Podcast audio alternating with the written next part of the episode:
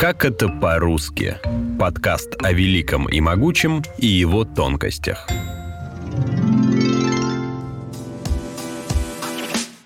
Всем привет!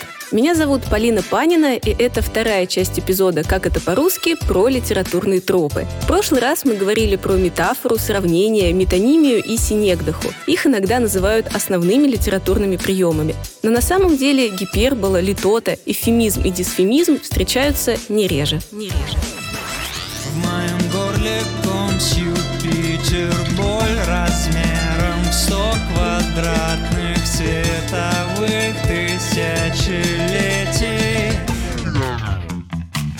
Чаще всего в разговорной речи мы употребляем гиперболу, она же преувеличение. К этому тропу относятся все эмоциональные восклицания в духе «ну я же миллион раз просила» или «я звонил тебе сотню раз».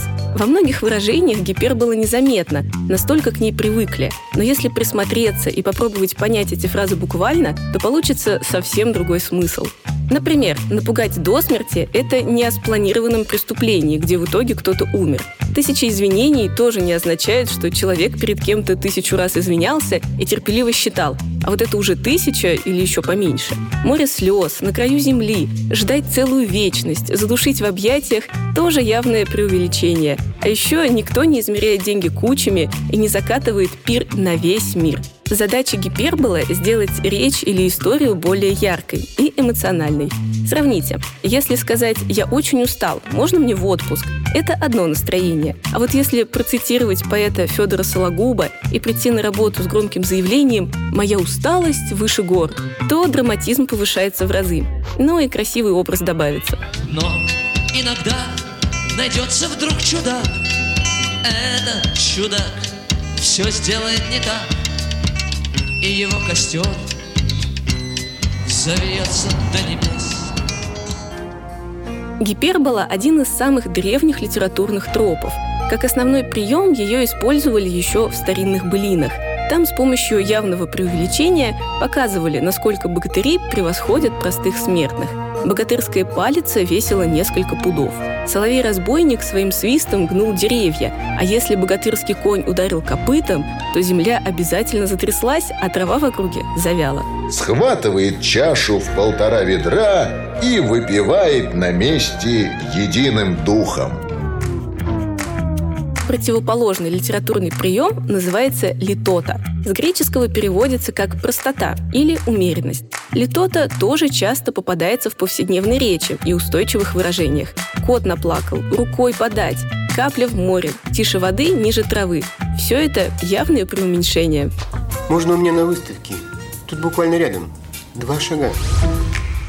Один из видов литоты – двойное отрицание. В этом случае смягчается негативное свойство предмета или поступка – когда вот уже почти можно было дать положительную оценку, но чуть-чуть чего-то не хватило. Например, слово «не бесполезный». Зачем, казалось бы, громоздить две отрицательные приставки, когда можно взять простое определение «полезный» и все. Но полезный – это однозначно приносящий пользу.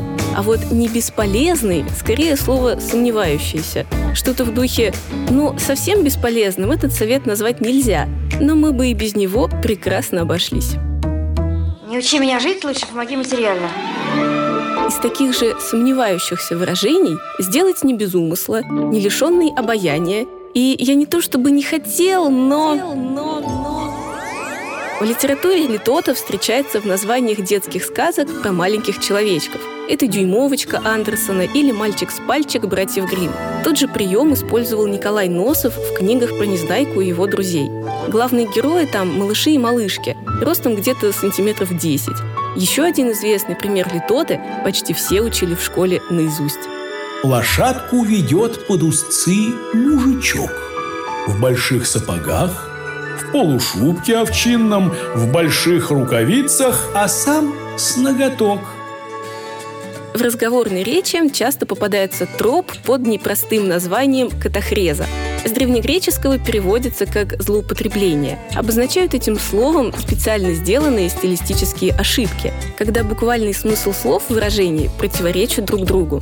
Самые простые примеры – самоварное золото, есть глазами, море огней, пахать как раб на галерах. Или вот красные чернила. Изначально чернила обозначали краситель для письма черного цвета. Да и само слово образовалось от названия этого цвета. Но со временем значение расширилось, и теперь это общее обозначение туши для письма. Похожая история с выражением «путешествовать по морю». Смысл глагола «путешествовать» – передвигаться пешком по земле – Получается, что путешествовать по морю – это буквально ходить по воде. Если посмотреть на классиков, то в романе «Война и мир» есть вот такая фраза. С другой стороны сидел, облокотивший на руку свою широкую, со смелыми чертами и блестящими глазами голову граф Остерман Толстой – Вообще глагол «облокотиться» означает опереться обо что-то именно локтем, а не другими частями тела. Так что если придираться, Лев Николаевич тут немного ошибся, а все редакторы эту ошибку пропустили. Катахреза иногда случайно получалась в некоторых пафосных советских статьях, когда побольше красивых слов просто сваливали в одну кучу, не особо всматриваясь в результат. Так появлялись обороты в духе «пусть акулы империализма не тянут к нам свои лапы» или «управлять государственным кораблем на вулкане». Более осознанно этот троп использовали в поэзии. Особенно любили его поэты Серебряного века. Писать о феврале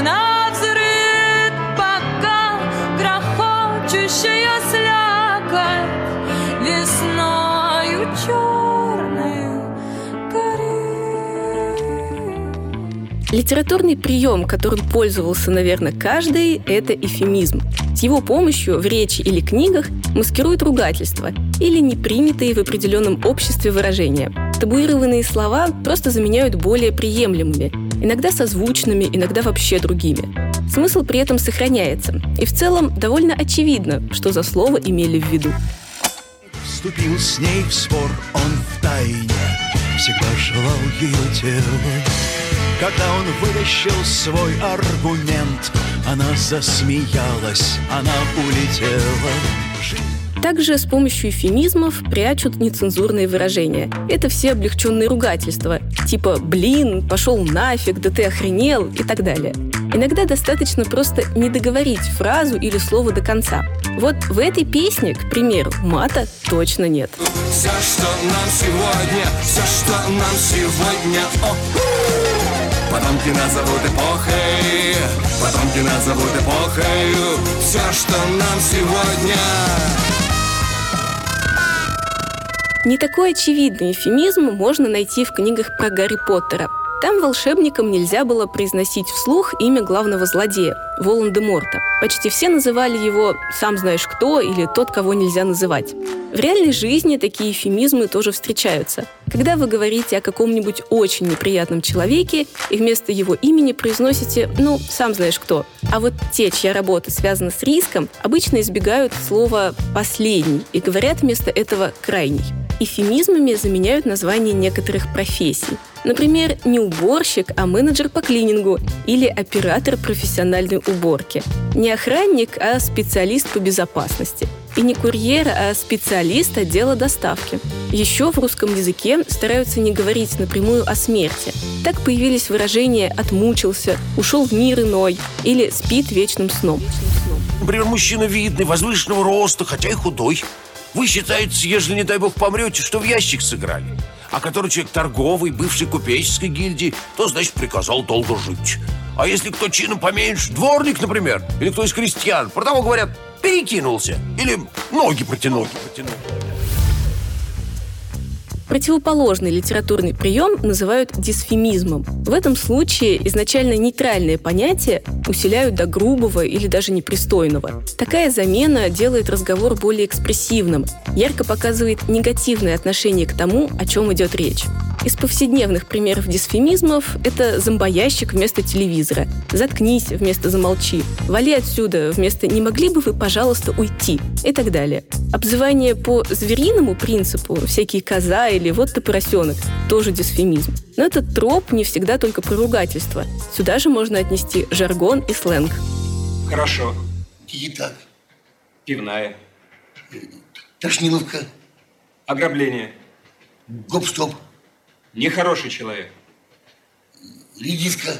Хороший человек. Забыл. Сейчас. Фрейфея. Действительно, Фрейфея. Подписывайтесь на нас в социальных сетях, ВКонтакте или Телеграме. Эпизоды подкаста «Как это по-русски» можно найти в приложениях iTunes или Google Podcasts, а также на Яндекс.Музыке.